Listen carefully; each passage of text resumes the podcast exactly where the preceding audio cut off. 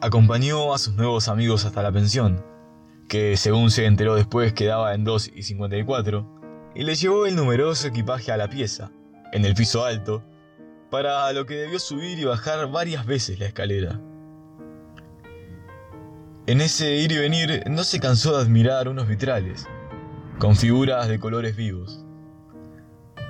Presintió que la otra pensión, donde le había reservado una pieza el amigo Mascardi, no le iba a gustar tanto.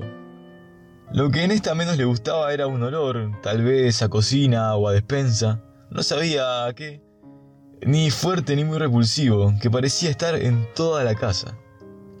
Aunque los lombardos porfiaban en retenerlo, se despidió porque se le hacía tarde.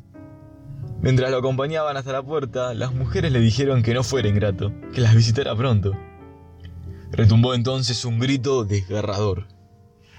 Después de un corto silencio, oyeron la voz de don Juan, que entre quejidos llamaba a sus hijas.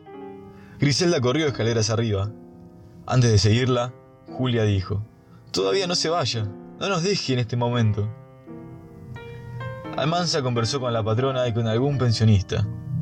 Se preguntaban qué pasaba. Al rato volvió Griselda, muy nerviosa. Hay que llamar a un médico, dijo. Mi padre está mal. La patrona preguntó. Médico, yo me manejo con el centro médico. Si quiere llamo, vienen enseguida. Llame, llame. La conversación telefónica de la patrona fue continuamente interrumpida por Griselda, que indicaba Repita que está mal, que tuvo un vómito de sangre, que hay que hacerle una transfusión. Se fue Griselda, llegó Julia y preguntó, ¿Queda lejos el centro médico? La patrona dijo, a la vuelta, a unas cuadras de aquí, vienen enseguida.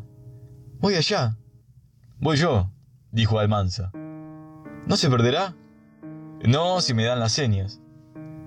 Es fácil, aseguró la patrona. Seis cuadras a la derecha, una a la izquierda y otra a la derecha. No puede perderse. Sin pensar más, Almanza corrió a la calle. Contaba en voz alta las cuadras. Al cabo de la octava se encontró con una ambulancia que salía de un caserón. Levantó una mano para detenerla y preguntó si iban a 54 y 2. Le dijeron que sí.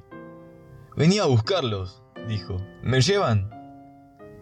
En la ambulancia había dos hombres.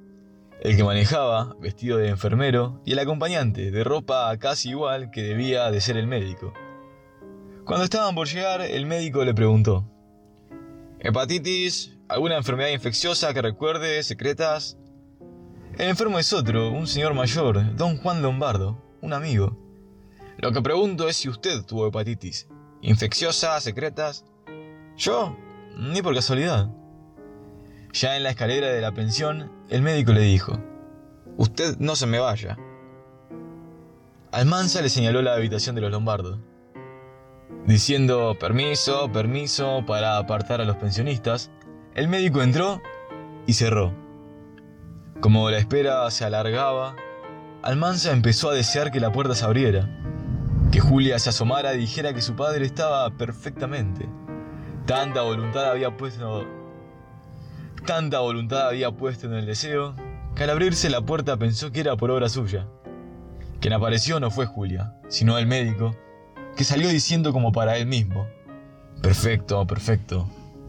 De pronto fijó los ojos en Almanza y le dijo, Estaba pensando en usted. Con satisfacción notó que le daban importancia.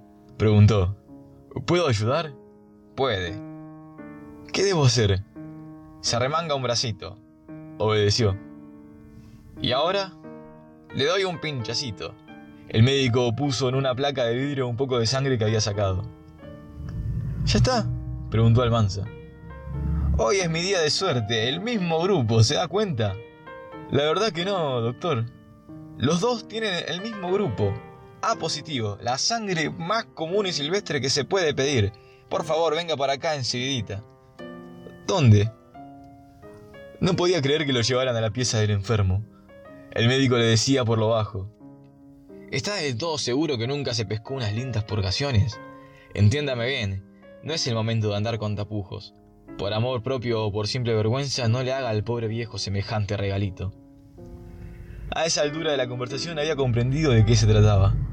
Nunca había dado sangre, pero tenía conocidos que lo hicieron. sin que se les notara después el menor perjuicio. De modo que no se preocupó. La parte más fea de aquella transfusión fue el hedor de la pieza, bastante raro, y el aspecto del viejo, con ojeras francamente marrones, pálido como difunto. El viejo se las arregló para sonreír y comentar. Yo sabía que Almanza no iba a fallarnos.